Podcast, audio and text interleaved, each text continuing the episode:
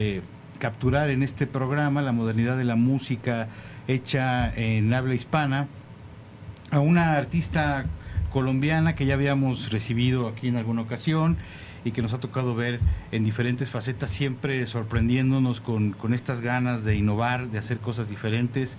Eh, Laura Klinker, la Klinker, que ahora nos trae una sorpresa eh, en esta nueva aventura de las que te gusta embarcarte eh, con las tripulantes, ¿no? que son unas eh, músicas que conociste de una manera muy peculiar que ya nos estarás contando. Bienvenidas. Bienvenidas, bienvenidas todas. Y bueno, pues iniciemos platicando justamente de esta historia que parece, hablábamos antes de entrar al aire, escrita por alguien, ¿no? Como en una novela o en una historia ahí diferente, que es una banda que se funda en Altamar. ¿Cómo, cómo fue esta historia? Eh, bueno, muchas gracias por la invitación, muy feliz de estar acá de nuevo. Gracias. Al contrario. bueno, eh, sí, esta banda se armó en un barco. Eh, fue algo muy inesperado. Tenemos la fortuna nosotras de ser músicas instrumentistas y de haber conseguido un trabajo en un barco tocando eh, en el teatro del barco. Nuestro cargo en el barco era Theater Musician, que es como los músicos del teatro. Éramos una banda conformada por cuatro mujeres. Eh, la otra mujer que estaba en el barco se llama Claire y tocaba piano. nosotros llegamos a, Tampa a ensayar la música de los dos shows que tocábamos en el barco. Uno era teatro musical con seis cantantes y actrices en escena y otro era... ¿Qué, obra tenían puesta, por ejemplo? La obra se llama Six, The Musical, y es una obra que habla sobre las ex esposas de Carlos eh, VIII, es el... Henry, Henry, VIII. Eso es de mi país. Ah, sí. Un poco de eso. Henry, sí. Entonces, em, de eso se trataba la obra, de todas las mujeres que pasaron por la vida de Henry VIII. Y la otra obra que tocábamos era un show de, de ballroom, que es como un estilo de baile eh, muy particular que tenía 12, 12 bailarines en escena. Entonces nosotros éramos la, la banda del show de bailarines. Qué interesante. ¿Y qué tipo de música tocaban? Bueno, pues un poquito de todo. Digamos que el show del musical de mujeres abarcaba varios eh, géneros, estilos, como RB, un poquito de rock, un poquito de soul, blues, un poco de todo. Y el otro show era más como músicas del mundo. Teníamos música latina, había. ¿Qué más había, Cereta? Música española. Música española. ¿Celta? ¿Algo de celta no? jazz. Jazz. rock. Tuvimos que tocar Bohemian Rhapsody de Queen. Wow. Unos cuantos clásicos. sí, ese ya es un clásico también. Sí, claro. Buenísimo. ¿Y, ¿Y, cómo se da esta idea de, de invitarlas a, a, ser parte, digamos, de, de, tu proyecto, que ha sido un proyecto pues muy personal, de alguna forma, en donde tú te has dado la libertad de experimentar con diferentes eh, sonidos. la verdad es que creo que la primera vez que te vimos, desmiénteme si estoy mal, fue justamente aquí mismo en el centro, en la Semana de las Juventudes. Mm. Actuaste en un escenario que estaba, digamos que era el escenario que estaba alterno al del Zócalo. Creo mm. que ahí tocaste. Eh, eso creo que fue en el 2018, yo creo. Creo que fue la primera vez que me tocó verte. Eh, justo estabas empezando esta etapa, eh, no tenías mucho, y desde entonces ya se te veía pues una idea muy, muy clara para ti dentro de un panorama en donde echabas mano de diferentes elementos y todo esto, pero era un sonido muy particular. ¿Cómo compartir esto, ¿no? cómo compartir una música tan propia? y a la vez darle un nuevo sentido. Es decir, eh, tus composiciones normalmente tienen como esta, estos elementos electrónicos, tu guitarra, pero parecería muchos de, muchas de tus canciones como ser medio minimalistas. Y ahora, pues al tener una banda, se tiene que expandir. ¿Cómo ha sido este proceso? Bueno, primero la decisión de invitarlas y luego el proceso. bueno, esto se dio de una forma muy orgánica. Pasa que yo siempre he estado muy enfocada en trabajar en mi proyecto, esté donde esté. Y claro, mis compañeras de trabajo conocieron de lo que yo hacía y que pues me veían a mí publicando, posteando, componiendo, produciendo, cantando, bla, bla, bla. Y hablamos de esto, como, hey, qué lindo sería si pudiéramos grabar algo en el barco tocando juntas. Como no sé, nos sentimos como, siento que pasó muy orgánico, ni siquiera fue que yo les tuve que pedir a ellas, ni que ellas me tuvieron que decir a mí, fue como que empezamos a hablar de esto y se dio, y fue muy lindo porque fue como todas con esas ganas de hacer más, era más unas ganas como de hacer música diferente en el barco que necesariamente tocar lo mío o tocar lo de alguien más, ¿sí? Entonces fue lindo, eso fue lindo, y, y ahora yo siento que para mí es un gran privilegio contar con ellas porque tienen un estilo y un sonido muy particular. Al ser instrumentistas proponen y eso a mí me encanta. Entonces Cami tiene un como un background ya de haber tocado mucho folclore y yo siento que lo latino es una de las características principales de la música que hago y de lo que quiero transmitir. Entonces, claro, ella llegó con su folclore, ella sabe tocar salsa, cumbia, son, o sea, de todo. Esta niña le mete todo el sabor al asunto. Y Sereta tiene un sonido muy lindo y muy particular y ella también tiene muchas herramientas y cosas que proponer. Entonces, no solamente desde la interpretación y su sonido en el bajo, que by the way tiene un sonido cabrón en el bajo. Em, sino además, por ejemplo, desde lo vocal. Sereta es una gran cantante y sabe, y sabe por ejemplo, hacer eh, coros y armonías de una forma muy linda. Entonces ella me ayudó a hacer los arreglos de los coros, porque todas cantamos en mi banda para mis canciones. Entonces siento que fue una cosa que fluyó por nuestras ganas de hacer música eh, y que además enriqueció el proyecto de una forma muy linda. ¿Y no se acuerdan en qué parte de, Altamar iban cuando decidieron hacer esto? Mm. No sé, porque imagino que es de esos este, transatlánticos que van o de estos... Eh, pues el barco es transatlántico, pero nos, nos tocó solamente un recorrido por el Caribe y al final subimos al norte de Estados Unidos. Claro, sí. Seguramente estábamos en México, en Cozumel, o estábamos en las Bahamas, ahí dentro del barco hablando Sufriendo terriblemente con esos lugares terrible, horribles. Terrible, espantoso. pues qué maravilla, ¿no? Qué inspirador, me imagino, este tipo de paisajes para pues compenetrar un proyecto musical, ¿no? Sí, bastante, bastante interesante, diría yo. ¿Qué fue lo que te atrajo de, participar con, con Laura? Primero comenzamos a llamear, como a experimentar qué podíamos hacer dentro de, pues, de lo que ya habíamos planteado cada una. O sea, por ejemplo, Sereta tiene su canción, eh, Laura nos empezó a mostrar sus álbums y nos sentimos como atraídas, nos gustó bastante. Además que como es música latina, uno siente de una ese clic ahí como, bueno, listo, venga, como, ¿qué hay que hacer? Qué rico se siente esto. y comenzamos, comenzamos a hacerlo en diferentes espacios del barco. Podía ser, por ejemplo, viendo las estrellas fuera del barco, en la popa, o podía ser mm, en una cabina que de hecho eran muy pequeñas. De hecho tienen un video por ahí publicado, ¿no? que están haciendo un jam acústico. Ajá. Y empezamos a experimentar muchos lugares, muchas locaciones y la pasamos muy rico, la verdad. ¿Tú cómo te has sentido? Pues muy bien, claro. sí, es que yo pensé que era, como dijeron, algo muy orgánico que nos encontramos y diciendo música. No hay muchos músicos en el barco igual, entonces ya tuvimos un grupo medio armado. Y quien, pues, quien tiene canciones originales entre las tres es Laura. Entonces fue muy natural tocar sus canciones y lo pasamos muy bien. Y en la, en la interacción personal, que también es muy importante, ¿no? ¿Cómo te has identificado con ellas en ese terreno, en lo personal, cómo se llevan? Muy bien, la verdad, desde, el principio nos llevamos muy bien, hecho de menos estas noches debajo de las estrellas en el barco teniendo conversaciones profundas de los chicos y de todo. y tomando vino, naturalmente. Claro, sí. eso sí. Pues qué, qué interesante porque realmente se da, se da muy poco, lo hablábamos.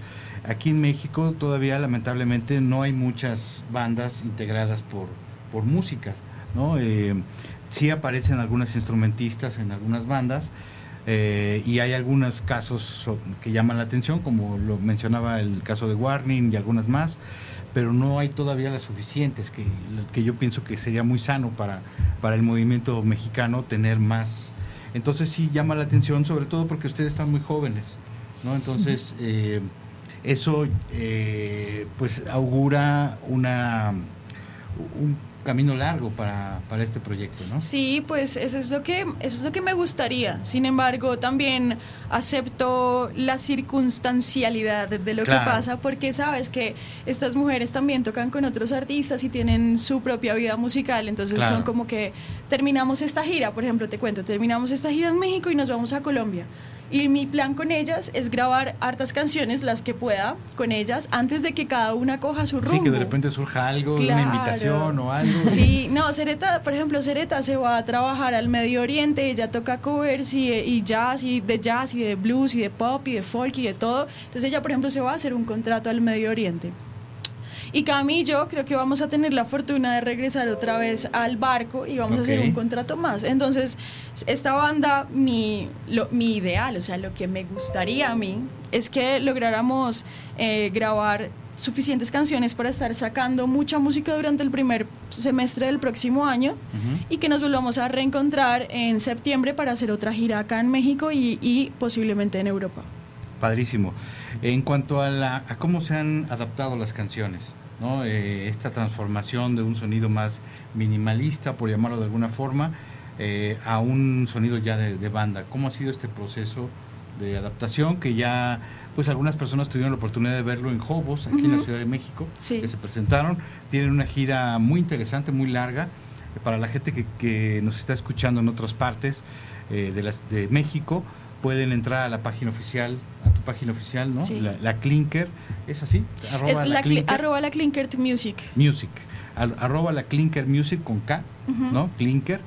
Y ahí aparece un cartel muy impresionante en donde están todavía, de hecho, en el, en el barco, una foto ahí muy padre, y está el cartel de todas las fechas que aún les restan, entre las cuales hay algunas que muy interesantes que ya hablaremos, pero hablar esta parte de la adaptación de, de tus canciones ya conocidas, a esta, este nuevo formato? Bueno, yo siento que, mm, bueno, yo sé que esto suena raro y tal vez suena redundante, pero fue como muy orgánico porque siento que no tuve, no tuve que decirles a ellas como tan específicamente como tal vez me ha pasado en el pasado eh, qué hacer. Yo no tuve tanto que decirles, oye, quiero que sea, o sea, bueno, obviamente sí, que una que otra cosita, que quiero que esto sea así, tal, X y Z, pero en general como que ellas lo sintieron, escucharon y nos acoplamos muy bien. Siento que, siento que las canciones no necesariamente han cambiado, sino evolucionado, o sea, como que no es, no es una adaptación ni un rumbo diferente, sino es como como que se enriquecieron por la llegada se vistieron un poco diferente sí se, se, pusieron joyitas se maquillaron se levantaron el se pusieron lindas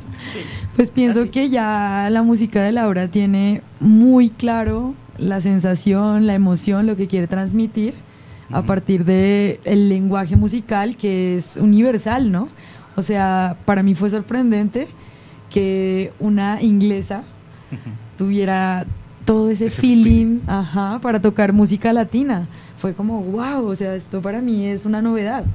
Entonces eh, me enteré en ese momento que, claro, que como lenguaje universal podemos adquirir ciertos patrones, ciertas cosas que nos llevan a entender la música. Claro. Y Así como nosotros a, comunicarnos. A comunicarnos. Claro, claro. Así quizá como nosotros hemos abrazado todo el rock que ha venido de Inglaterra y que para nosotros es algo tan familiar ¿no? y tan importante, de alguna manera nos damos cuenta a través de lo que nos platicas, de que la música latina también ha traspasado fronteras y ha sido parte del aprendizaje o de este sentimiento que hay, ¿no? Por parte de acuerdo. Entonces, sí, definitivamente sí, ¿cierto? Sí, sí, sí.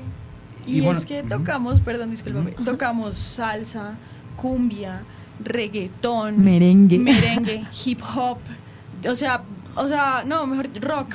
Esto es como... Por eso yo digo que la Klinkert, la característica principal de la música de la Klinkert es la fusión. Y siento que no encontré mejores músicas para que se hicieran parte de, este proyecto. Totalmente.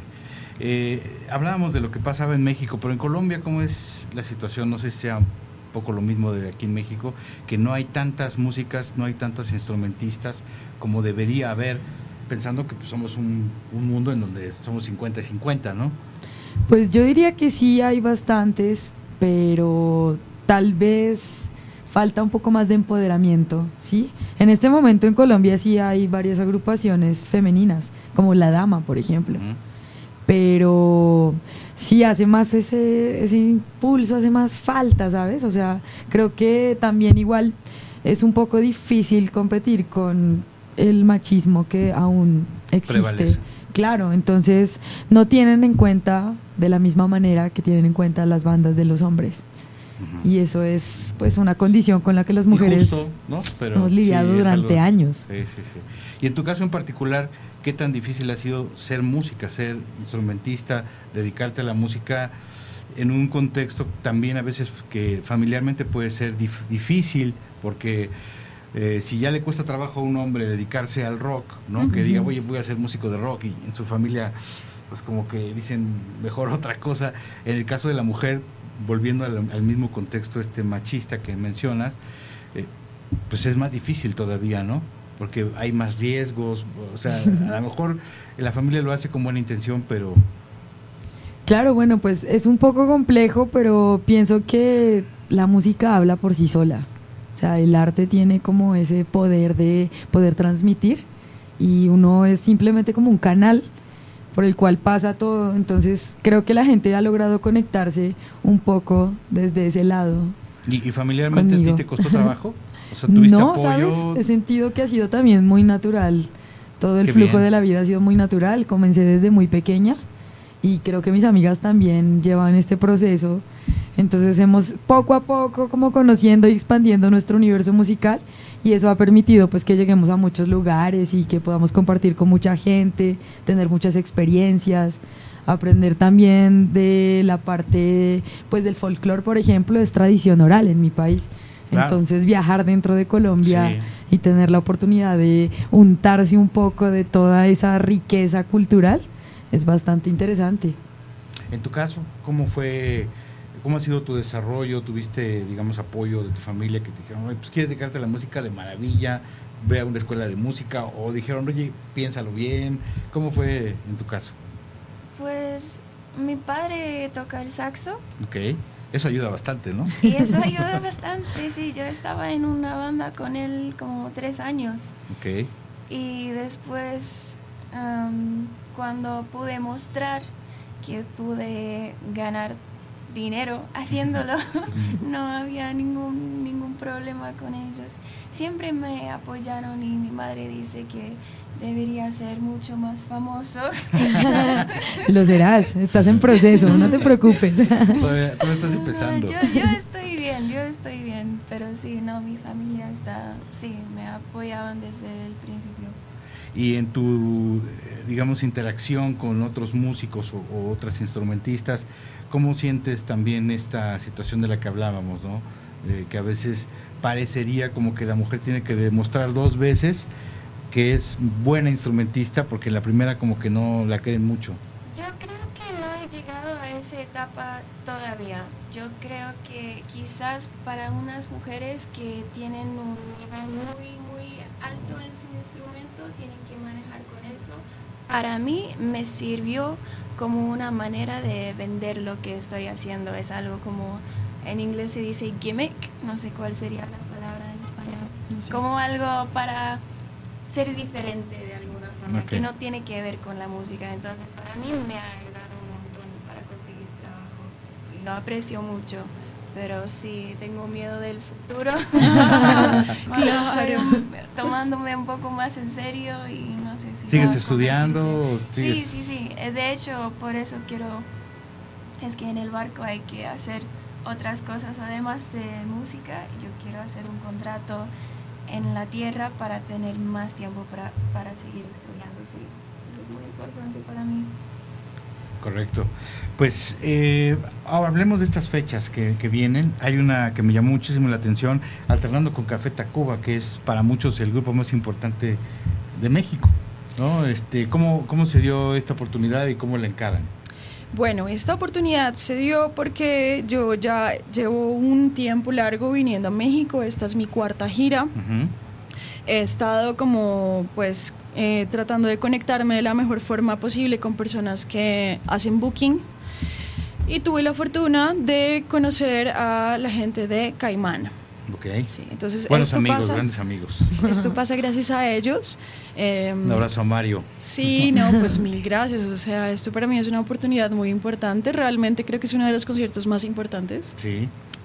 Va a ser el 12 de octubre en Tecate. eh, y bueno, este es uno de los conciertos más importantes de esta gira. Y después tenemos dos conciertos también muy, muy importantes, que es abriéndole dos shows a Terciopelados, uno Ok. en Mexicali y otro en Tijuana. Padrísimo. Y entre ellos hay muchos otros shows, en Zacatecas, en San Luis de Potosí, en otro en Tecate, pero en una licorería a la que yo ya, esta sería como la cuarta vez también que voy a tocar. Es como que me gusta mucho tener esta posibilidad de que así no sean lugares como tan grandes, regresar a los lugares Claro. y ver que hay gente que me dice, oye, es la tercera vez que te veo en vivo, Sí. oye, Aparte son experiencias verte a ti". diferentes, ¿no? Tocar en un masivo y luego tocar en un lugar pequeño también Sí. te, te ayuda a, descubrir diferentes cuestiones, ¿no? Sí, es muy lindo. A mí me gusta mucho tocar en vivo la música que hago, pues que hacemos y, y para mí esto es un gran privilegio. Yo la verdad estoy muy muy feliz de, de esta gira, de cómo se va desarrollando. Eh, siguiendo la evolución de tu música, nos hemos encontrado que los últimos sencillos tienen como un cierto acercamiento a, a un sonido que actualmente pues está muy en boga, ¿no? Que es, llamémosle reggaetón, Ujú. ¿no? Eh, que en lo particular, y creo que muchos rockeros podrían respaldarme, es una música que nos preocupa cuando empezamos a oír esos ritmos porque pensamos que inmediatamente vienen ya cuestiones este Mm. pues que no, no están Misóginas. exacto, Sí. este palabras que verdaderamente se nos hacen muy, muy soesas, muy soeces, cosas muy vacías, Sí. ¿no? Claro. Pero bueno, a, a la vez es inevitable, también ya ha sido un proceso muy largo del, del reggaetón en donde se han experimentado y me imagino, yo todavía no lo logro captar, pero este que hay gente que debe tener un especial talento para crear ritmos, este, arreglos, Claro. etcétera. No por nada, pues es una música que ha gustado a mucha gente, ¿no?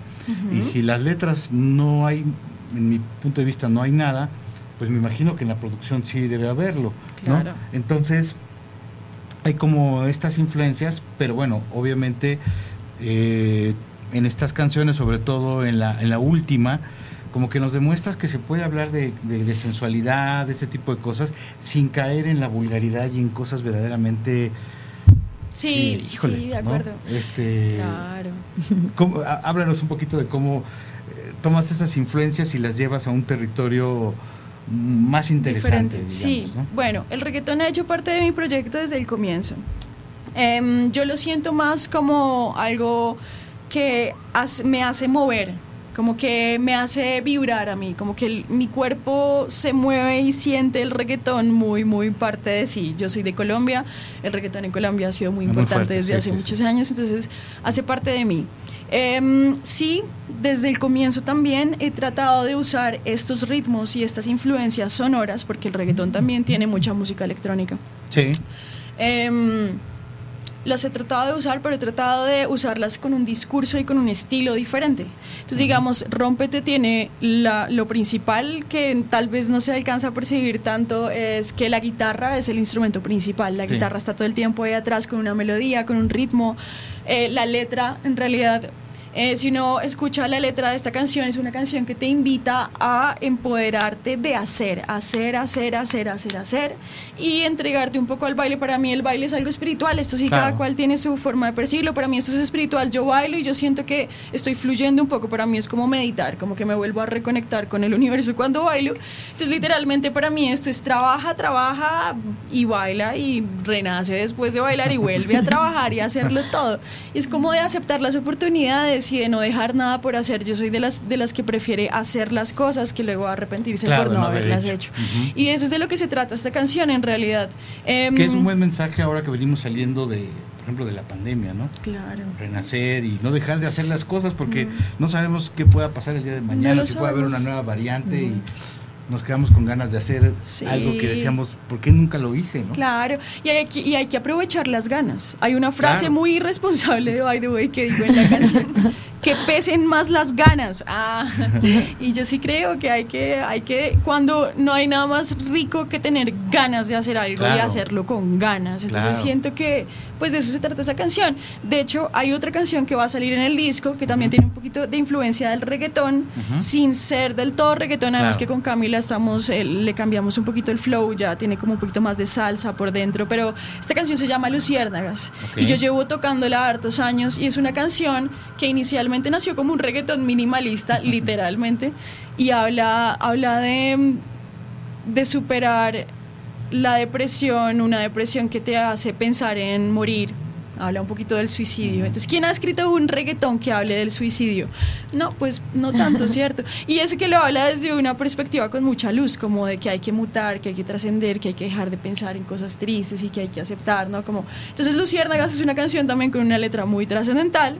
Es de las pocas, no tengo tantas, mi mood es un poquito más arriba, pero es un reggaetón que habla sobre eso. Entonces, como que sí, sí me gusta un poco transgredir em, ese estereotipo de lo que el reggaetón significa. Y sí creo que, que sí, que uno puede bailar triste y que uno puede cantar canciones tristes mientras baila y de, esa manera igual uno también cana, como que...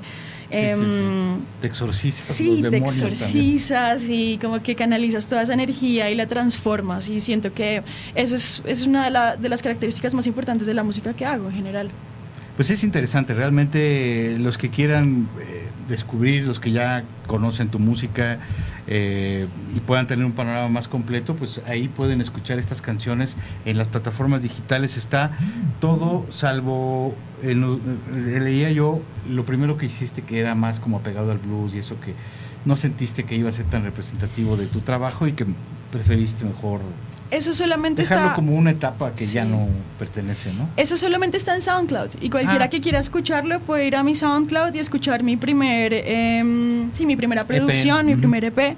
Em, ese EP se llama Púrpura creo que se llamaba, ahora no me acuerdo de mi primer disco. Ah, bueno, en fin, y entonces eh, esas canciones... En, Spotify están. En Spotify no están y la razón por la cual decidí quitarlos de ahí es porque cuando empecé a tocar eh, como la Clinkert, eh, la gente me las pedía en vivo y yo estaba ya en otra onda completamente diferente. Entonces dije, no, pues yo prefiero no confundir a las personas y, poner y quitarlas, dejarlas solo para los que quieran escuchar ese lado B de, la Klinkert.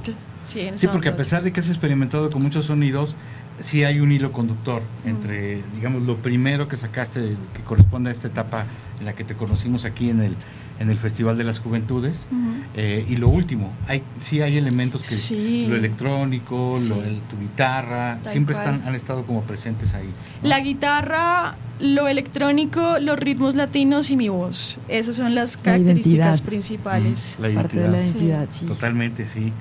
Y bueno, eh, háblanos de Samantha Barrón, ¿por qué Samantha Barrón, que es una, una artista joven, también muy talentosa, eh, que está en un género que no es muy popular en México, o no lo era, porque ahora como que sí está tomando mucha fuerza, en particular lo que ella está haciendo y algunas otras que están en esta misma tendencia, están demostrando que sí hay mucha gente a la que le gusta esta, esta cuestión del R&B, ¿no? En, español, con influencias de, rap, etcétera.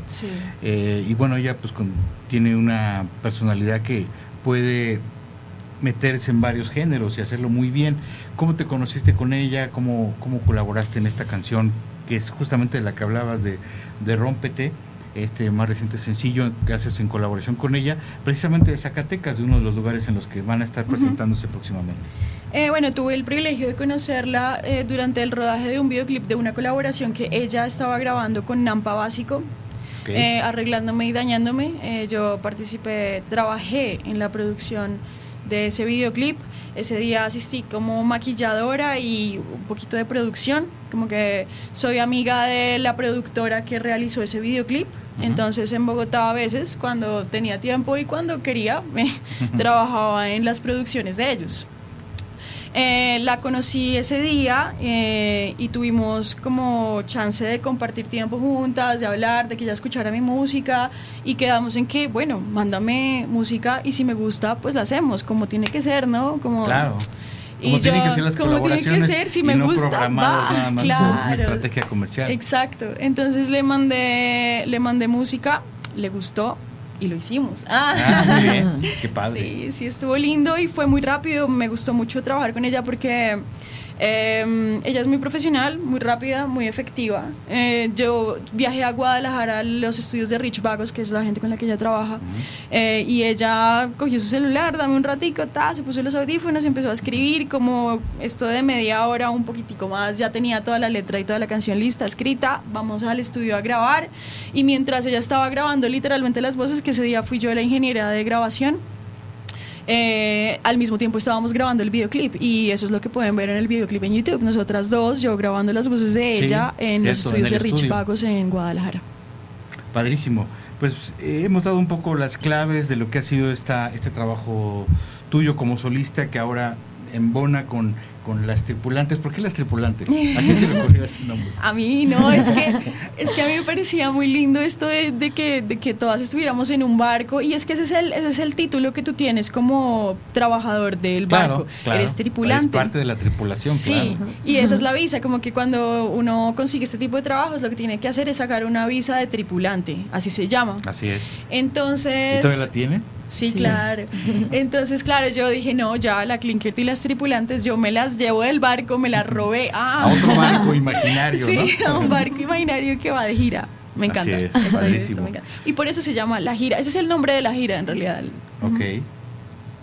Y eh, por último, si nos pueden mencionar cuáles podrían ser sus la, la música que más admiras, la instrumentista que más admiras. Digo, no tiene que ser baterista, puede ser ya. eh, por su perseverancia, por su innovación, por lo primero que te venga a la cabeza. Una mujer uh -huh. que admire mucho. En la música. Wow, pues creo que hay varias mujeres que han sido muy empoderadas ¿no? con todo lo que han hecho. En mi país, eh, Nidia Góngora, folclore colombiano okay. del Caribe. Eh, que puede ser, a ver, de otra persona. A mí me gustan mucho las, las cantantes viejitas, diría yo. Eh, hay una cantante brasilera que murió hace poco. Uh -huh. Me encanta Elsa Soares, se llama. También okay. puro folclore con electrónica. Padrísimo. Creo que son las cantantes que más admiro por su recorrido de toda la vida. De hecho, pues Elsa Soares fue baterista cuando fue, okay. era joven. Tuvimos alguna una conversación, una un momento y me comentó ¿Ah, sí? sobre esto, sí. Oye, qué padre. Me ¿Dónde, sentí muy ¿dónde orgullosa. Fue esa conversación? por internet, ah, okay. por Instagram. Compartí colocando como que era mi, pues, mi favorita y la nena me respondió. Padrísimo. Tuvimos una conversación. ¿En tu caso? Pues lo que más me llama la atención en la música en general es la armonía. Entonces mi mis músicas favoritas son sí, las mujeres como arreglistas que pueden manipular la armonía como nadie más. Y hay dos en particular. Uno es un grupo de cuatro cantantes, dos mujeres, que se llama Sage, S-A-J-E y son en Suecia creo y hacen música como de jazz fusión y eso vocal wow. vocal sí con instrumentos también okay, okay. pero todo muy muy muy bien arreglado y otro japonesa que se llama Oster Project y es música muy raro como de videojuegos pero pero su habilidad de manipular la armonía como ella quiere es me explota la cabeza sí Ok, ¿y en tu caso? Laura, ¿cuáles serían esos referentes? Eh, bueno, hay muchos, digamos, eh, definitivamente Andrea Echeverría, Terciopelados es un referente porque yo claro, crecí escuchando su claro. música. Eh, referentes más actuales, Nati Peluso, la amo, me encanta. Ile de Puerto Rico, me encanta. Ile es hermosa. De acá de México, Natalia Lafourcade también ha sido un referente muy, muy, muy importante. No sé, hay muchas mujeres, digamos, y más como, y más como de una onda como más jazz. Eh, esta bajista que canta, ¿cómo se llama ella? Ay, no, y la cantante, Spalding? Esperanza Spalding, la bajista, y Sí. Erika Badu también. Uy, Erika Erika Badu es son importante para mí. Sí, ¿no? Me encanta toda su actitud y su Sí, esencia sí, y lo que sí. transmite, y ya, y todas esas. Pues qué internacionales, chicas. pues muchísimas gracias por acompañarnos en este programa eh, que se transmite todos los lunes y los miércoles a partir de las 2 de la tarde. Y eh, pues esperamos, no sé si eh, eventualmente pueda surgir alguna otra fecha aquí en la Ciudad de México. Estamos trabajando hay que estar al pendiente porque todavía les queda un recorrido por, por el país. estas fechas que ya mencionábamos en Zacatecas, Mexicali, Tijuana, San Luis, de Potosí, Torreón. Torreón. Y bueno, para ver todo el calendario, entrar a la página oficial en las redes sociales, bueno, las, redes sociales que es arroba la Clinker Music. Sí, ¿no? la Clinkert, Clinkert es K-L-I-N-K-E-R-T. Y bueno, muchísimas gracias por la invitación, qué rico estar acá. Al contrario, y vamos a quedar nada más a hacer una pregunta que van a poder seguir a través de TikTok. Eh, es una pregunta poco comprometedora, que, que tiene que ver también con la música, pero que bueno, esa la vamos a hacer solo para TikTok. Regresamos con otra cápsula aquí en Antena Iberoamericana.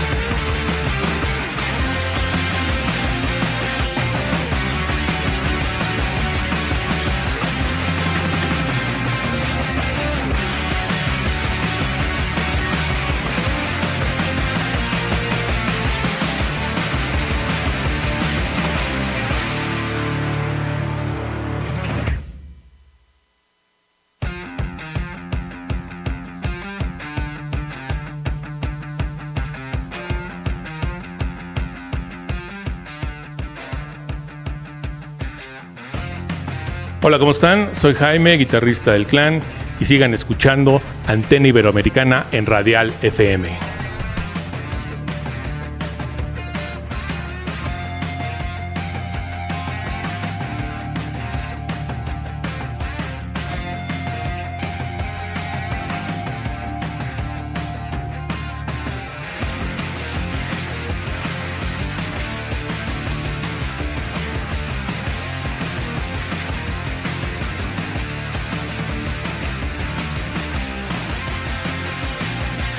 Hola amigas, amigas, amigos, yo soy Liber Terán y pues se sigan escuchando Antena Iberoamericana por Radial FM. Abrazos.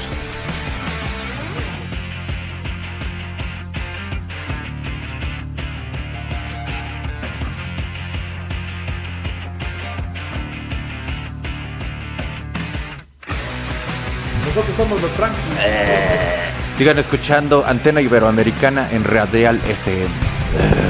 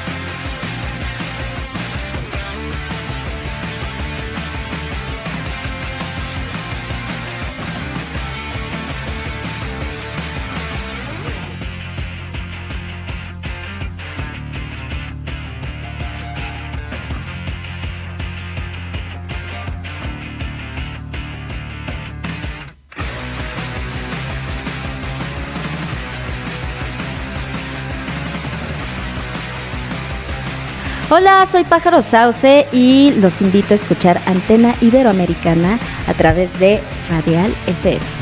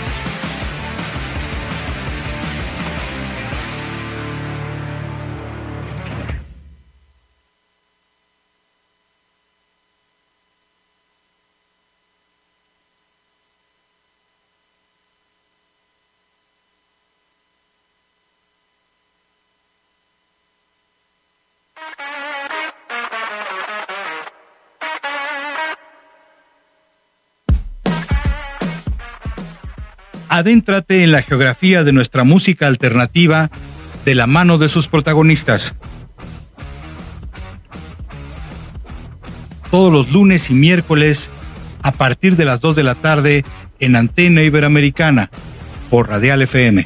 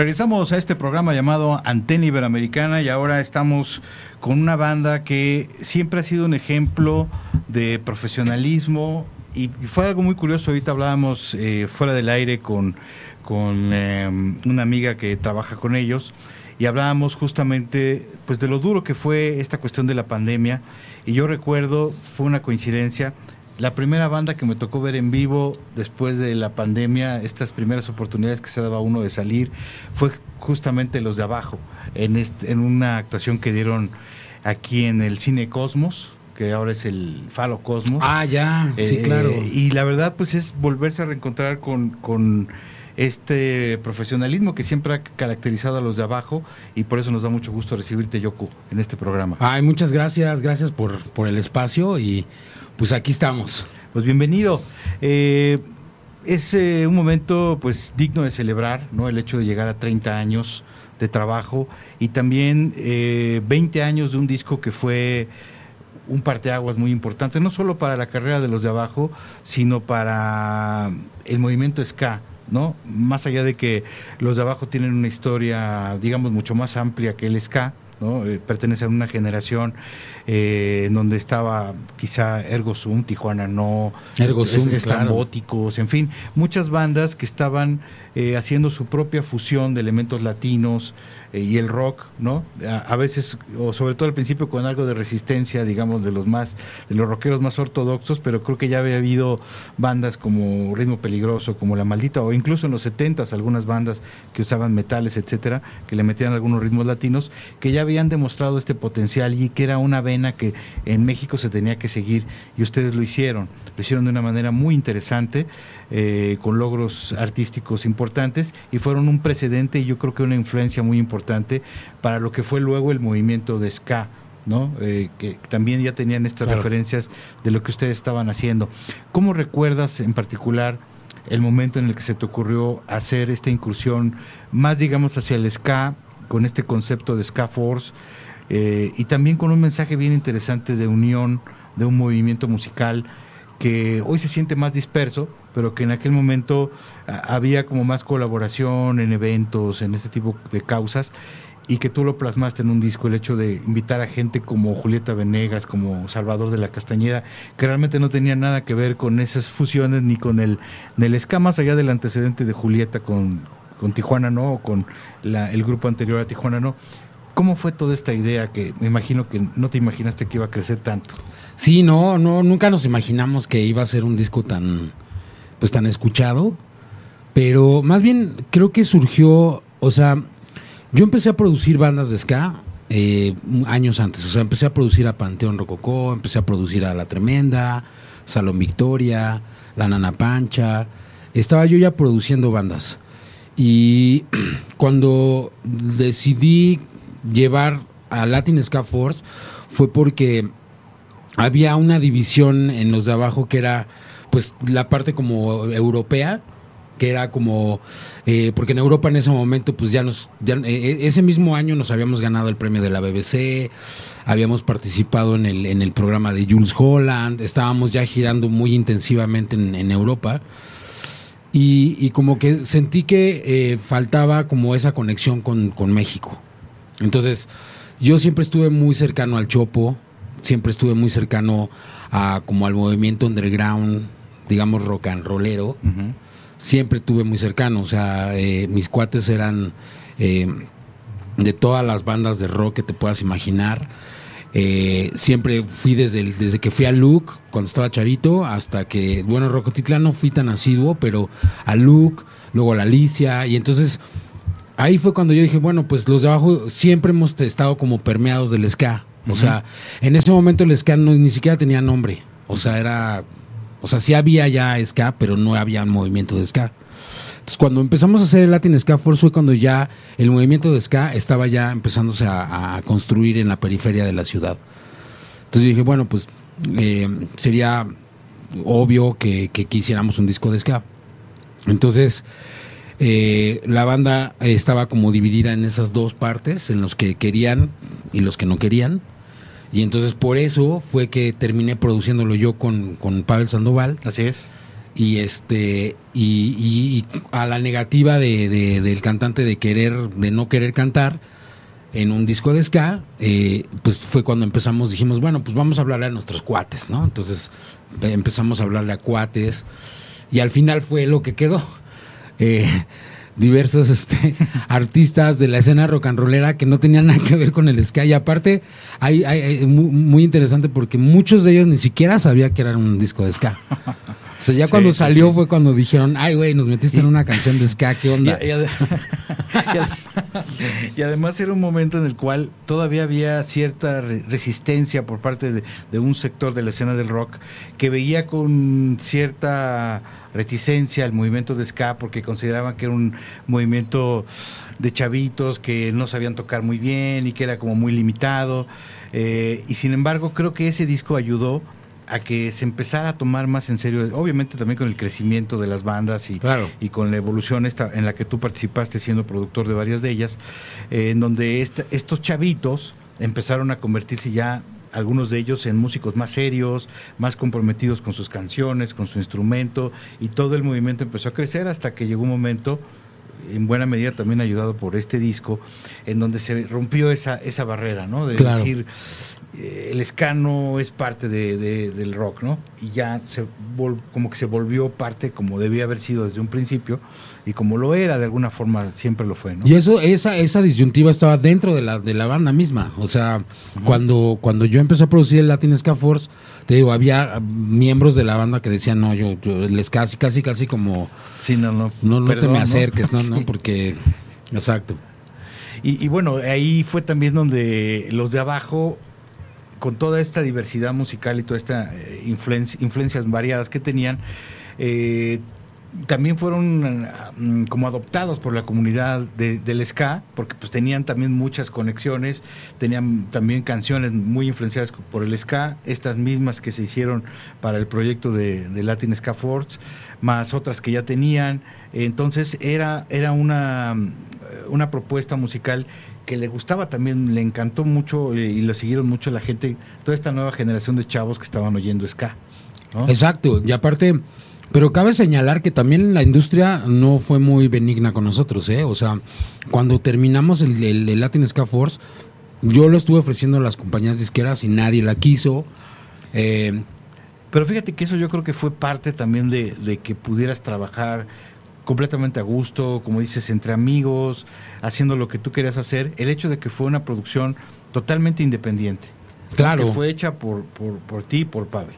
Ujú, sí, y, y- tuvimos mucha libertad y, y hubo una gran andanada de críticas, ¿eh? O sea, cuando sale el disco sí nos criticaron de todo a todo, o sea, que, que por qué poníamos a Chava de la Castañeda a tocar ska, que por qué metíamos a Rita, que por qué metíamos este... Había también una, una sección que todavía persiste de puristas del ska, que también era lo mismo, así de que no, es que esto no es ska.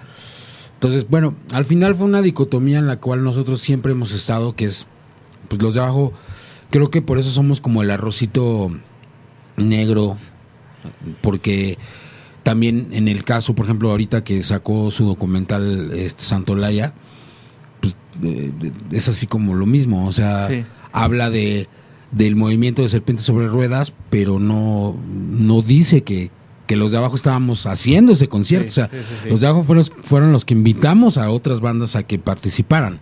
Entonces, creo que ahí eh, siempre nos ha pasado lo mismo. Sí, bueno, que, que realmente pues es, fue un esfuerzo interesante Santolaya, pero evidentemente hay muchas omisiones, sobre todo en el caso de rock mexicano, de artistas sumamente importantes en diferentes, digo, no son los únicos, no, no es consuelo, Sí, no, pero fue- hay varias omisiones graves en, en ese documental, más allá de, bueno, de algunos aciertos que tiene también, ¿no? Pero eh, este, este disco eh, sí causó toda esta, esta polémica que mencionas, pero en, lo- en general fue arropado por un montón de gente que le encantó. Claro. Que le encantó y sobre todo en el caso de, de esta canción con Julieta Ven- Venegas, pues fue un hit, ¿no? Auténticamente llamó mucho la atención.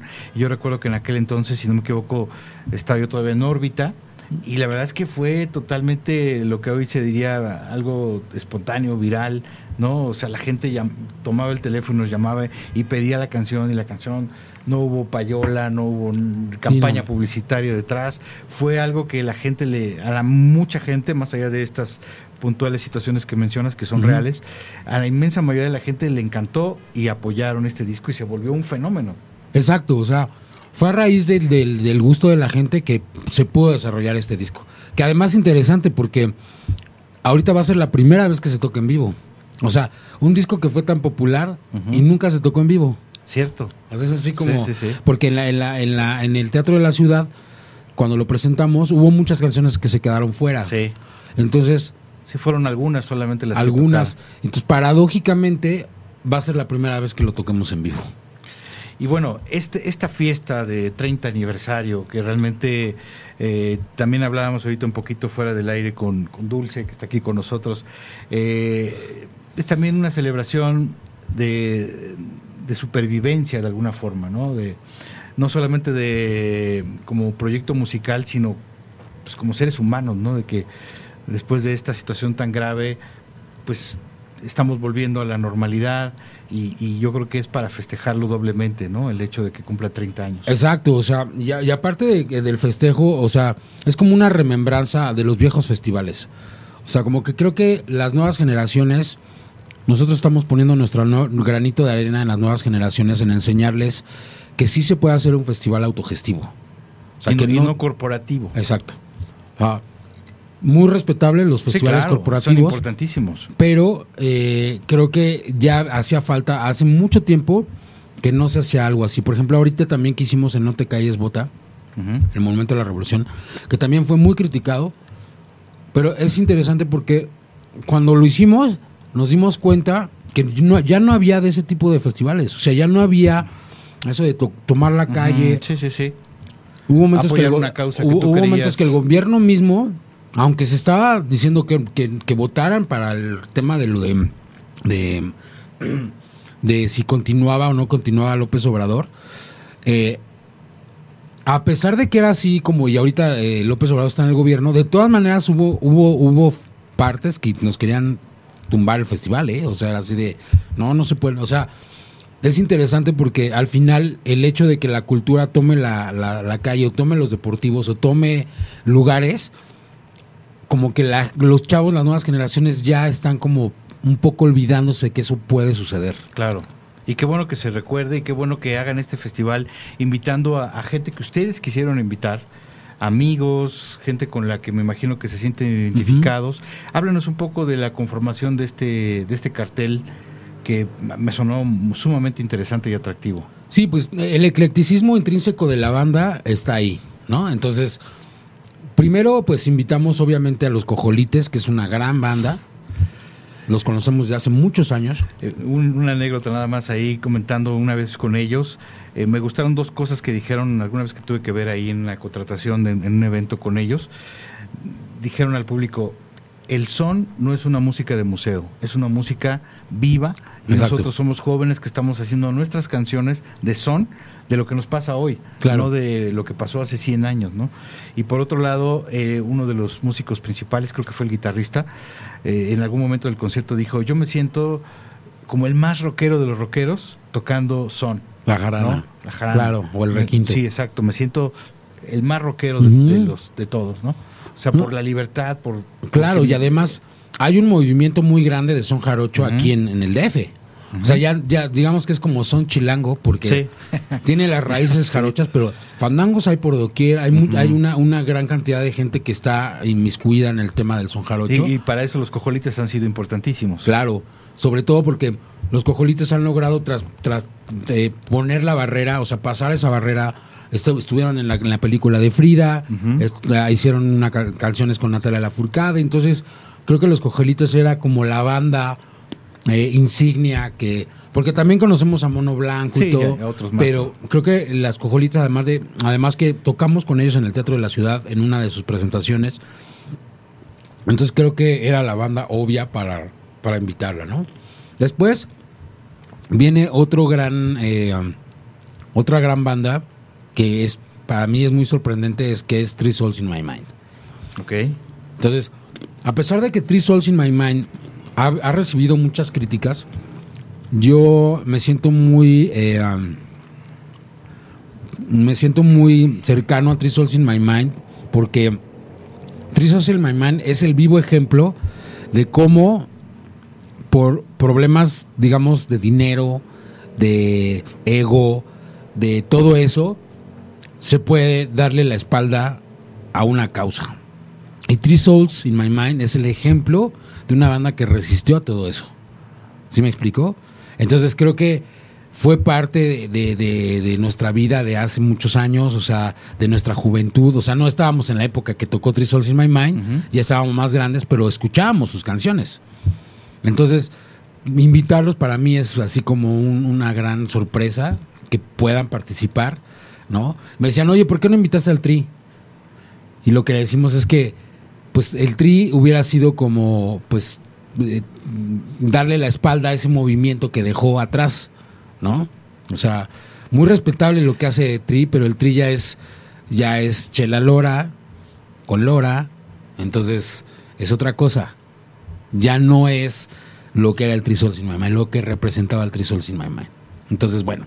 Sí, creo que nos daría para un programa hablar de esto, pero bueno, Exacto. muy respetable. Digo, yo no, yo no me a- quiero meter en problemas No, con, lo- no, con la familia Lora. porque Al final de pero lo- es una opinión muy válida. Pero al final quisimos hacer nuestro festival con, con- con bandas que realmente respetamos, ¿no?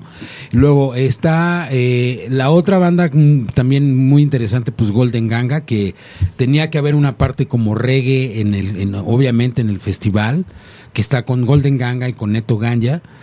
Y pues Golden Ganga también es como una banda que, que, que, pues ha, ha- resistido también a los Sí. embates de la industria. Y que eh, recientemente ha tenido un peso bien importante, ¿no? En los últimos años. que hizo un reggae ya no tan clásico, o sea, intentó cambiar otra cosa diferente, entonces creo que también Golden Ganga queda... Y que haya una banda de Guadalajara también es interesante. Sí, ¿no? exacto. Va a haber dos, pers- do- do- dos personajes de Guadalajara, porque también va a estar Chato 473, pero, pero eh, lo interesante es que Golden Ganga representa esa también esa resistencia, ¿no? Y es- Y, esa forma de, de interpretar eh, los clichés de una manera diferente. Y bueno, pues, ¿qué se diga de Shenka Internacional? Que bueno, Claro. pues el cantante de Panteón con su proyecto. Entonces, también con ellos nos sentimos, somos cuates, eh, hemos crecido juntos. Entonces, también era importante como para nosotros tener esa parte, ¿no? De, de, de, de Y los- seguro que los Panteón fueron público de los de abajo en algún momento. Exacto, o sea, es- fuimos, ellos, ellos eran también pa- eh, fans de los de abajo y, y- y a nosotros pues eh, siempre nos hemos sentido muy cercanos a ellos, obviamente. Y, y, pues bueno, invitamos a Shenka. Y también, bueno, está, eh, aquí también va, va a suceder algo bien interesante que se va a dar por primera vez, que es la colaboración con Sonido Super Dengue. Ok. Entonces, en, en la, en la industria del rock no se ha dado eso todavía. O sea, lo que ha pasado es que invitan a un sonidero, entonces tienen la tocada de rock y luego toca el sonidero. Sí. O al O en revés. lo que cambian a una banda a otra, ponen al sonidero. Exacto. Y aquí lo que va a suceder, lo que estamos trabajando justo desde hace un mes, es precisamente una combinación de ambos. O sea, cuando toquen los de abajo, todo el espectáculo de sonido superdengue va a estar sonando y viéndose. O sea, no es tocan los de abajo y luego sonido per- superdengue, que también va a ser así, pero estamos haciendo un show conjunto con ellos. O sea, entonces eso creo que va a ser la primera vez que se va a dar en la historia del rock, por lo menos. Interesante. No, y- y una manera de conocer el trabajo pues de todos estos sonidos que, es algo muy característico de la Ciudad de México. De la Ciudad de México, y la zona conurbada. Exacto. ¿no? Eh, que están llenos de estas personas que con su amor a la música los convirtió en impulsores de la música sin ellos darse cuenta. Ellos con su afán de compartir la música, de repente se volvieron importantísimos para llevar lanzamientos musicales o, eh, o artistas, etcétera, su música al menos, a, a todos estos rincones a donde era muy difícil llegar. Exacto. Y aparte, y aparte eh, todo el rollo de espectáculo que traen. Claro. Entonces, eso es interesante porque... Cómo fueron creciendo algunos a un nivel. Ahorita, por ejemplo, o sea, el, el, el viernes en la noche, por la noche, van a llegar los trailers de Super Dengue y son cuatro. Wow. Entonces, es así como que, órale, Sí, ¿no? sí, o sea, Bien. Entonces, bueno, pues ahí se va a dar también eso. Y después, eh, bueno, también quisimos invitar a Sam Sam, porque Sam Sam eh, nos sorprendió mucho en el Monumento a la Revolución. Nosotros no teníamos mucha conexión con ellos, pero en el Monumento a la Revolución que los invitamos, nos dimos cuenta que a la gente le encanta Sí, Sam sí, Sam. sí. O sea, es que es también parte, como- otro, un poco lo que pasa también con, con los sonideros, ¿no? Es este movimiento de rock urbano que siempre ha estado como al margen de, las, de los reflectores, al margen de, de todo lo, lo más eh, llamativo, y sin embargo es un movimiento que tiene una cantidad enorme de seguidores, y como en todos los movimientos, hay quienes lo hacen bien, regular, mal, ¿no? Y no se puede generalizar diciendo, no, es que todos suenan mal o todos suenan bien, etcétera, ¿no? Hay como en todos los movimientos, artistas que pueden valer más la pena o, o que en ese caso tú te puedes identificar más con ellos. Exacto. Y en este caso ustedes este, han decidido invitar. Nos, nos identificamos porque pues, como que era como acompañamiento del, del tema del, del rock urbano. Entonces, pues eh, a la relación que surgió a raíz del, del concierto del, del monumento, pues decidimos invitarlos.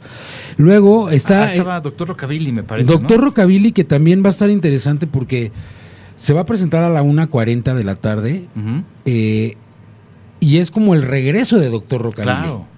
O sea, Digo que para los que no lo sepan, son como de estos pioneros del movimiento rockabilly y que además tienen una esencia impresionante. Y me tocó escuchar lo, lo último que hicieron, son versiones de canciones clásicas del rock en español Exacto. al estilo rockabilly, que verdaderamente me voló la cabeza. Su Sí, disco. no, yo creo que van a tener. Doctor Rockabilly, yo creo que es una banda que va a dar mucho de qué hablar ahorita. Traen un disco bajo el brazo, ¿no? Que está bien interesante. Sí.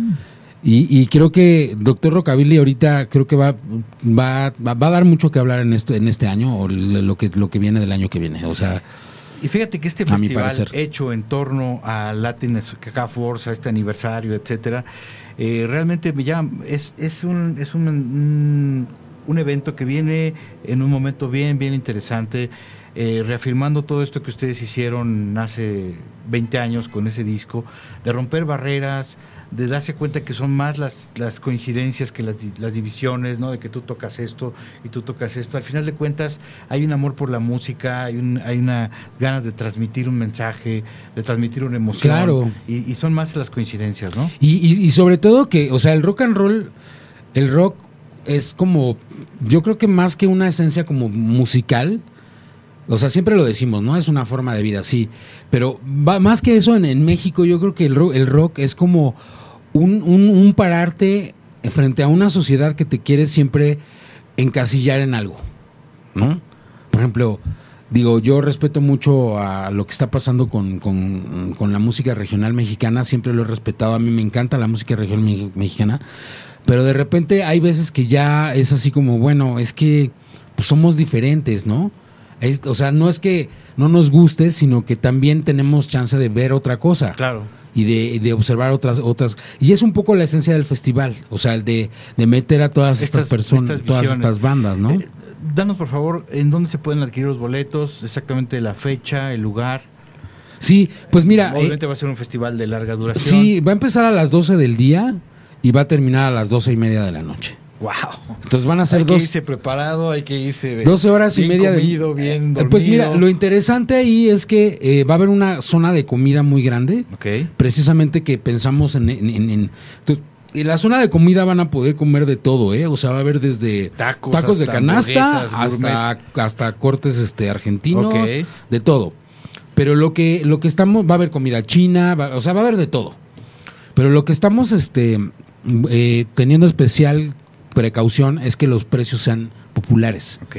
Entonces, a toda la gente que va a estar Me imagino que de las cervezas igual y todo Sí, eso, o sea, todos los precios van a ser populares. O sea, eh, por ejemplo, en el caso de la comida, nosotros eh, lo que llegamos con, con, la- con las gentes, con los stands de comida, es precisamente que se les va a dar, se le- o sea, tienen que dar precios como si estuvieran en, en su, en su local normal, Ok. ¿no? Entonces Es no que hay. a veces es, es muy raro cómo no, no les cabe la cabeza a ciertas personas que si tú das un precio accesible, puedes vender el doble y ganar lo mismo de que si hubieras vendido caro la mitad de lo que vendiste. Claro, ahí ¿no? lo que me decían, por ejemplo, es que tienen que llevar toda la infraestructura y les digo, mira, sí, pero también el nivel de ventas, pues van a estar todo el día y van a estar 12 horas. O sea, entonces creo que fue una buena negociación. En el caso también de, la, de, de las aguas, las chelas, este, el refresco, todo eso, también va a ser a precios populares. Bien. No va a ser de que una chela de 150, olvídalo, no, eso no va a pasar.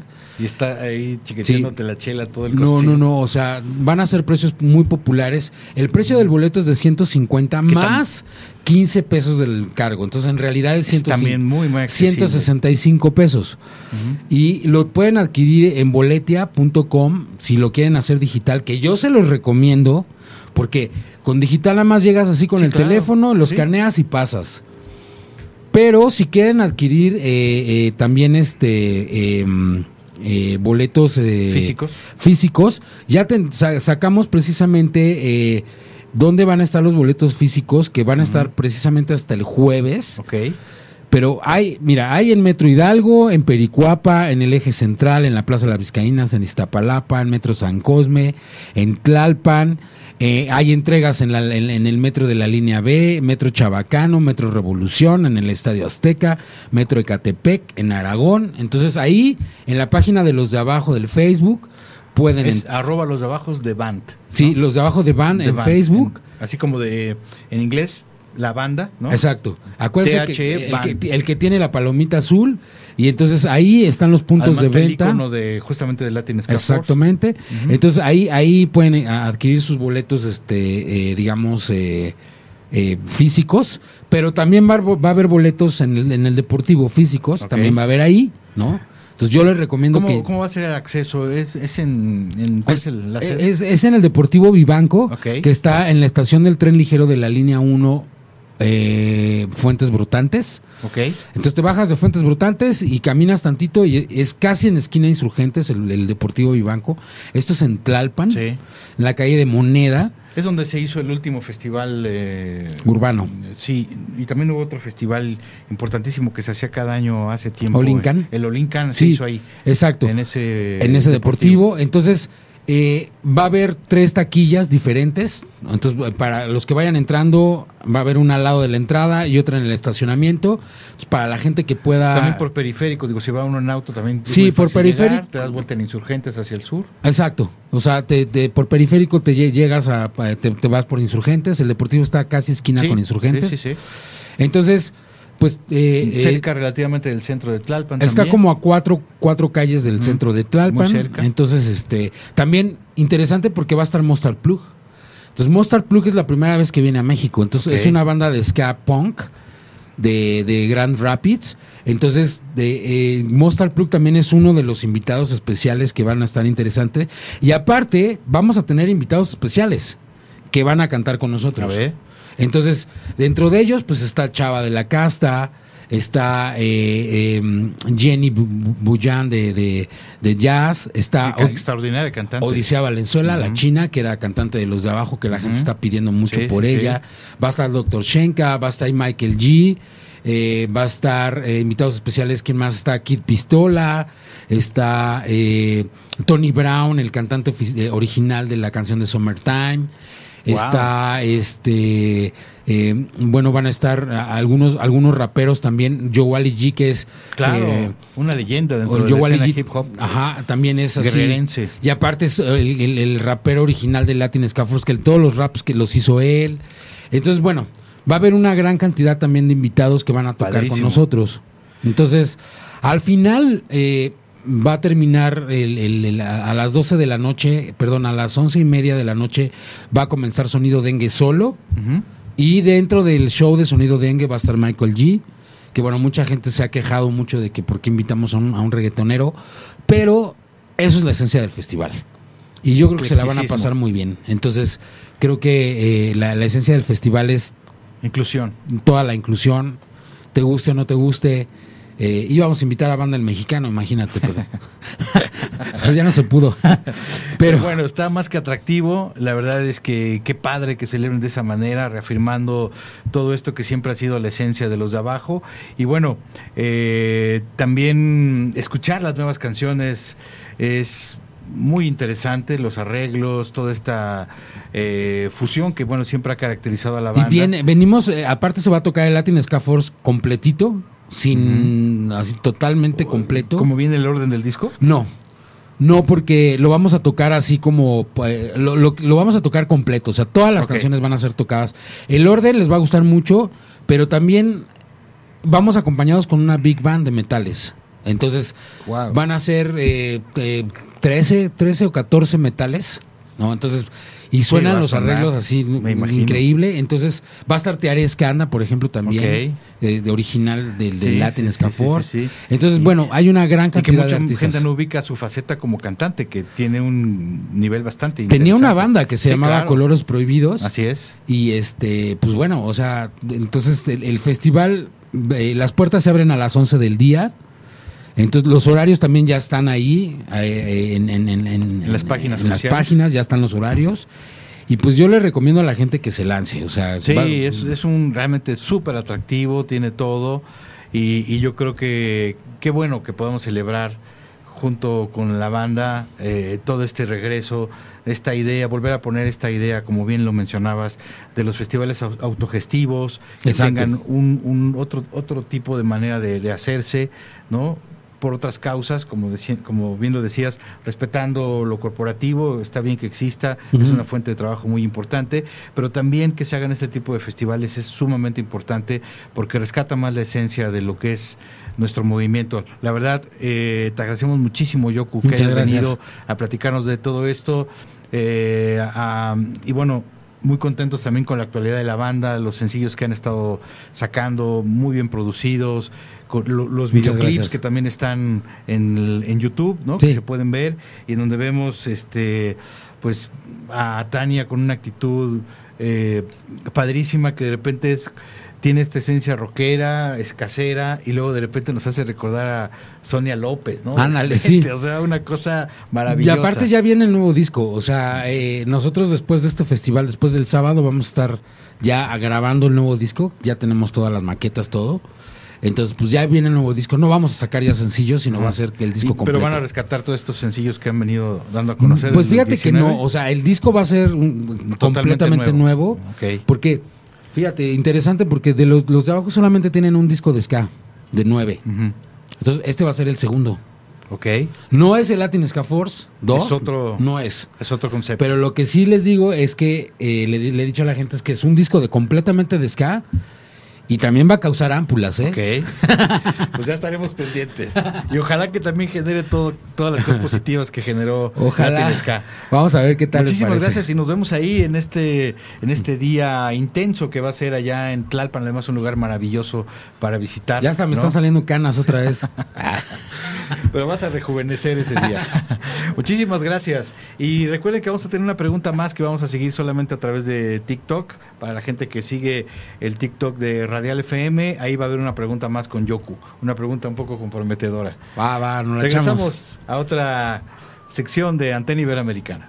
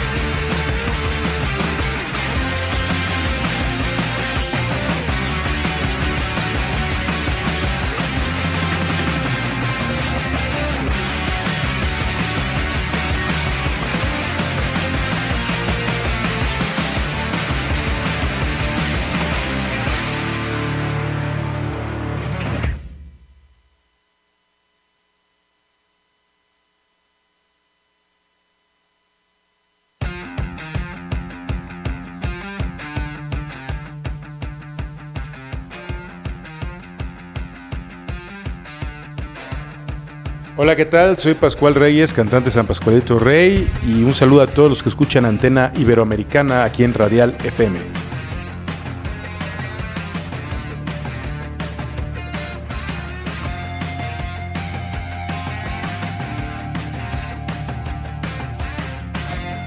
¿Cómo están? Yo soy Daniel Villarreal, bajista de Ágora, y los invito a que se queden y que escuchen Antena Iberoamericana en Radial FM.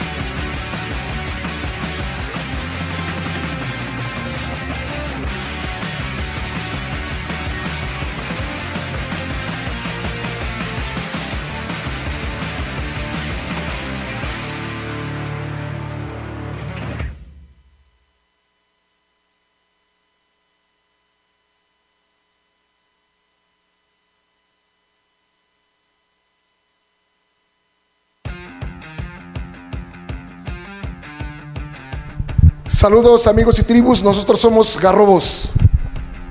Conéctense a la antena iberoamericana a través de Radial FM. Síganos escuchando.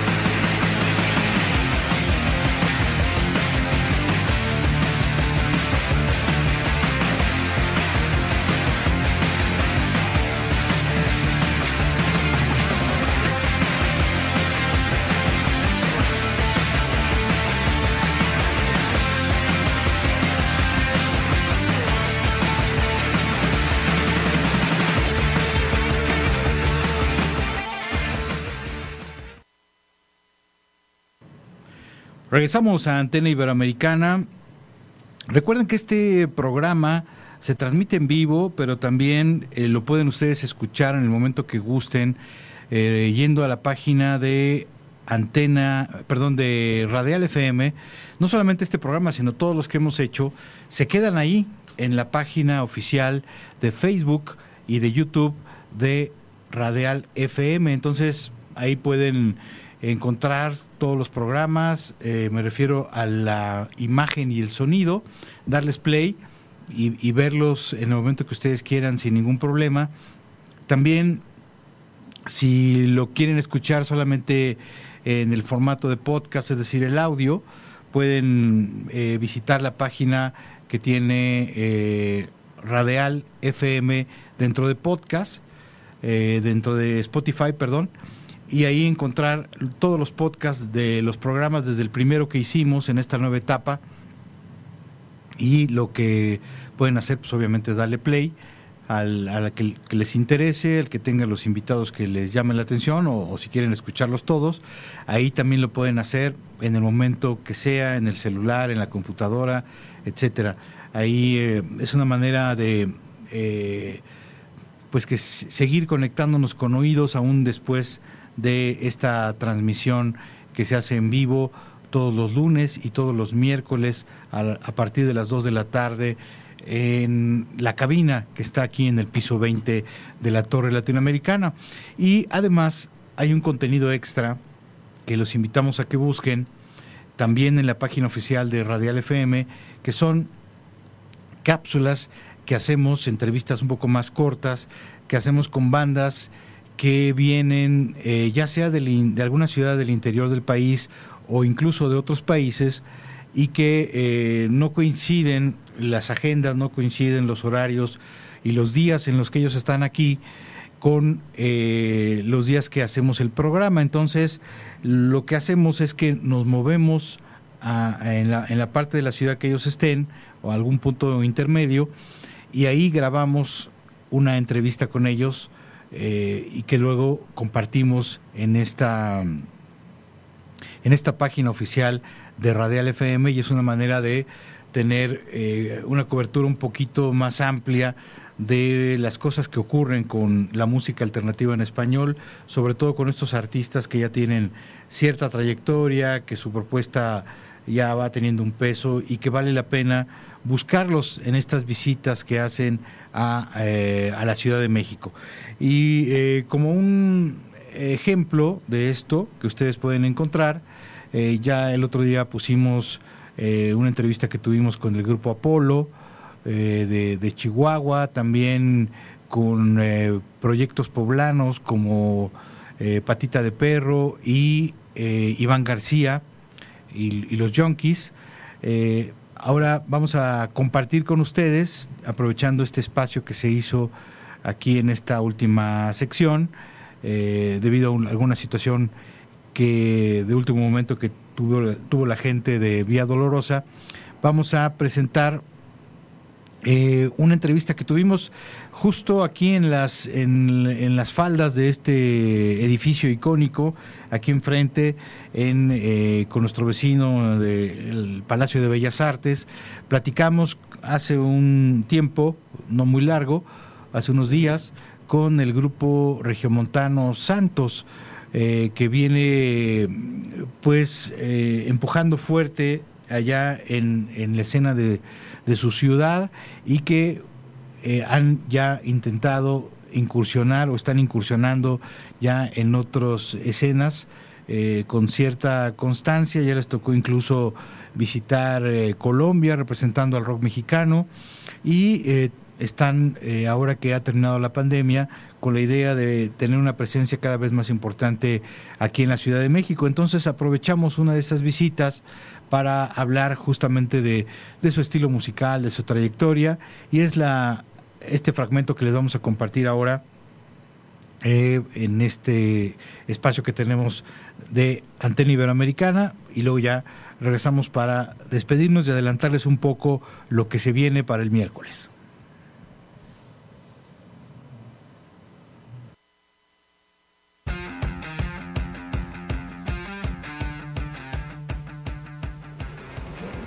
¿Qué tal amigos de Radial FM, de Antena Iberoamericana? Estamos aquí en las calles de la Ciudad de México, justo abajo de nuestra casa, que es la Torre Latinoamericana, eh, en este lugar en donde corría un canal que conectaba Tenochtitlan con Tlatelolco, un lugar con una gran historia y que bueno, sigue escribiendo historias, historias modernas en donde también eh, nos da el gusto de recibir a bandas que siguen levantando la bandera del rock regiomontano, que es una escena que ahora tiene un gran prestigio, que hay que cuidar, ¿no? Y que ustedes lo han hecho muy bien. Santos, están de visita aquí en la Ciudad de México, bienvenidos.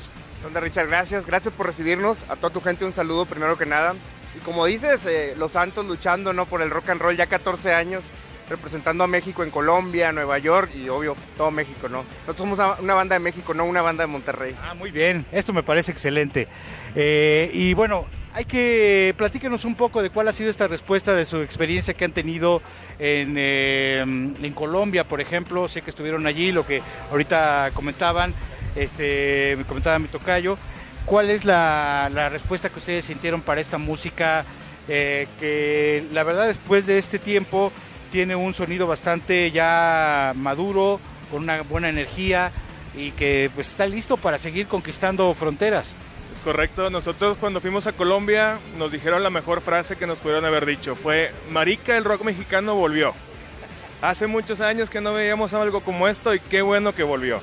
La gente allá súper cálida, nos trataron muy bien, nos recibieron muy bien y todo el tiempo fue, oye Santos esto, Santos lo otro, traíamos playeras, regalamos tres Fuimos a un festival ahí en Unicali y había de pronto 50 personas ya con nuestra playera. O sea, en un Inter fue de que ya de pronto comenzó la merch.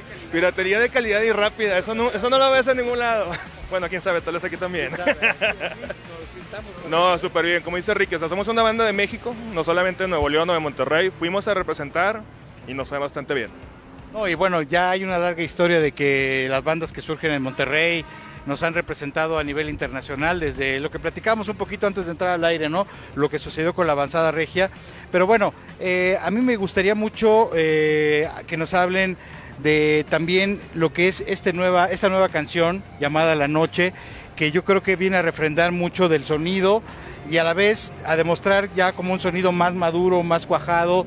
ustedes son una banda que ha hecho todo el camino que se tiene que hacer desde tocar en los antros más prestigiosos, en festivales con bandas importantes y han estado ya siendo internacionales. Háblenos un poquito de esta nueva canción. Bueno, ¿tú hablas, Gas? Sí, sí, claro que sí. Pues más que toda esta banda, la nueva rola que traemos ahorita, que es la de la noche, pues ya se grabó en Victoria Records, ahí en Monterrey, que es de los mejores estudios que hay en Latinoamérica. Ahí lo grabamos y sí es una, pues ya una, una, canción más madura de la banda, a pesar de que ya tenemos varios discos atrás, este, y va reventando duro y a la cabeza, ahora sí que sin miedo al éxito, ¿no? Porque es, varios bandas ahorita no están haciendo esto, o sea, muchos bandas ya cambiaron los géneros, y Santos sí se fue más a la, a la, vieja escuela, ¿no? Claro, como que refrendó un sonido más contundente, y eh, un poquito, eh, ¿cuál, si tuviéramos que explicar el contenido de las letras, ¿Cuál podría ser este contenido, las principales inquietudes que tiene Santos? Esta rola de la noche, para nosotros la noche es el rock, ¿no? Es, es, es, es donde te diviertes, es donde vives. La noche es eso, es el rock, es regresar después de la pandemia, escuchar los sonidos de un amplificador mal ecualizado, una batería, una cervecita abriéndose por ahí. Hay una frase muy marcada que es, eh, sonidos que no recordaba mueven mis pies en, en la letra de esta canción y es eso, ¿no? Dijimos, vamos a poner lo que sentimos de estar encerrados y queremos sentir salir de la pandemia a tocar. Vamos a meter musicalmente toda nuestra experiencia del rock clásico, de lo nuevo, nuestra propuesta, cortes y tiempos. Eso se plasma en la noche, Richard. Ok, sí, yo creo que es una canción que tiene esta energía, pero también tiene mucha frescura, ¿no? Entonces es una combinación muy interesante. ¿Qué factor juega el hecho de la amistad, ¿no? Eh, la amistad dentro de la, de la banda, obviamente eh, es muy importante que haya un crecimiento individual, pero un crecimiento también como banda, y quizá la amistad se vuelve un, componente muy importante. Sí, sí, claro, es importante. Nosotros ya tenemos 14 años. Bueno, yo en la banda tengo un mes. yo estaba en otra banda. ¿Cómo te han recibido? Eh, pues bien, bien, bien, la verdad bien. Este, yo tenía otra banda, siempre, casi siempre tocábamos juntos. Ahorita ya no, ya no estoy tocando y salió la invitación y dije, pues órale. Padrísimo. Y la respuesta aquí en la Ciudad de México, ¿cómo la, la- la han sentido? Digo, a lo mejor tenía un tiempo. ¿Cuánto tiempo tenía que no venía? Desde el 2014, ocho años, que estuvimos en un aniversario del Chopo por accidente, porque nos metimos entre Transmetal y, y el Aragán, porque la gusana canceló y pues de, de ahí éramos, ¿no? Súper bien, nos encanta estar acá, la gente es open mind, lee las letras, las escucha, te habla de tu música, eso es lo que, lo que uno quiere, ¿no? Y como dices, una banda sin amistad no es una banda de rock, es un producto, ¿no? Y nosotros nunca vamos a hacer eso. Beto es un amigo que lo conozco antes que al bajista, porque tocábamos juntos en la escena regia, y como, tipo la avanzada regia, ¿no? Que después se, juntaron mucha gente de otros grupos o diferentes para consolidar los, grandes de, la avanzada, entonces está pasando algo similar acá. Ok. Y justamente nos gustaría entrar a la parte final en donde nos hablen de cómo ven ustedes el movimiento hoy en día en Monterrey. Porque obviamente hubo este, este momento en el cual eh, pues prácticamente Monterrey se volvió un protagonista absoluto. Y bueno, luego ocurrieron diferentes circunstancias. eh, esta ola de violencia que, que ha azotado prácticamente a todo el país y que afectó a los antros, a los foros en Monterrey, quizá frenó un poco el surgimiento pero ahora pues hay como una nueva energía, ustedes son una de las bandas que ha sido también más consistente. ¿Qué otras bandas ustedes consideran que están ahorita aportando? Hay muchas bandas que hay que realmente ahorita se han creado entre rock, raperos, volvieron los raperos también, claro, o sea, fuertes, entonces Machete, se han antes. estado fusionando con Pato Machete, este, Circus Circus, o sea, vienen muchas bandas que realmente hasta los grupos norteños están apoyando a las bandas de rock, entonces en Monterrey sí hay muchos movimientos, viene muy fuerte, hay mucho auge ahora sí musical, ya que ahorita pues desde el Pal Norte que han hecho las fusiones de cumbias y rock, ahorita puedes ir a un antro y encontrar, no sé, una, te puede decir que Jumbo y luego toca una banda de, de cumbias, y, pero todos se conocen, como te dice Ricky, estás entre el Pato Machete y rapeando y luego el Cártel de Santa y luego está el Gran Silencio y luego está Inspector. O O cuando sea, estaba Celso Piña. Celso también, ¿no? Piña, o sea, de hecho con Celso, eh, la banda de Santos, grabamos un tributo a Tropical Panamá. Es una banda de, de allá de Monterrey y es un tributo que también ya próximamente va a salir y ahí estuvo, fue la última que, cono- que vimos a Celso Piña en ese disco. Buenísimo. Pues muchas gracias eh, a, a esta banda que está eh, pues con mucha energía, con una nueva canción y esperamos que pronto ya también con más canciones para conformar un nuevo disco que le dé continuidad a- al álbum del 2014 que, que habían editado. Que está toda su música en plataformas digitales y para seguirlos es arroba santos con Z y doble T. ¿ah? Arroba Santos con Z y doble T. Muchas gracias a la gente que nos siguió en eh, esta cápsula de Antena Iberoamericana itinerante con Santos de Monterrey.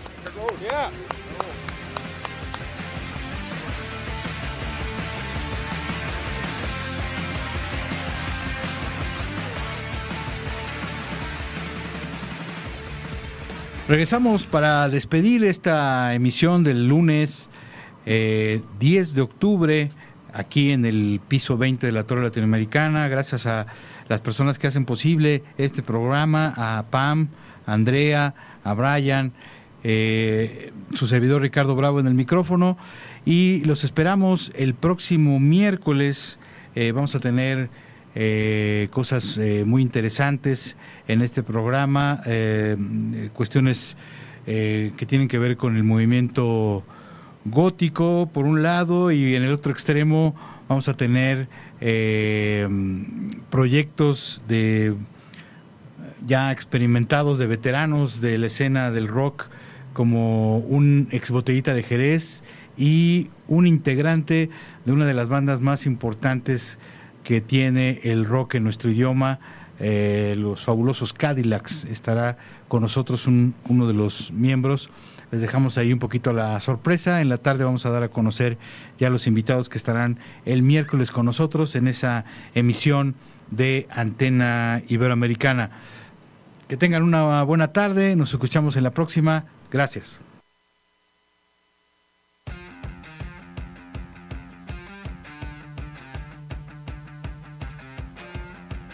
Llegamos al final, pero nos reconectamos el próximo miércoles en una emisión más de Antena Iberoamericana.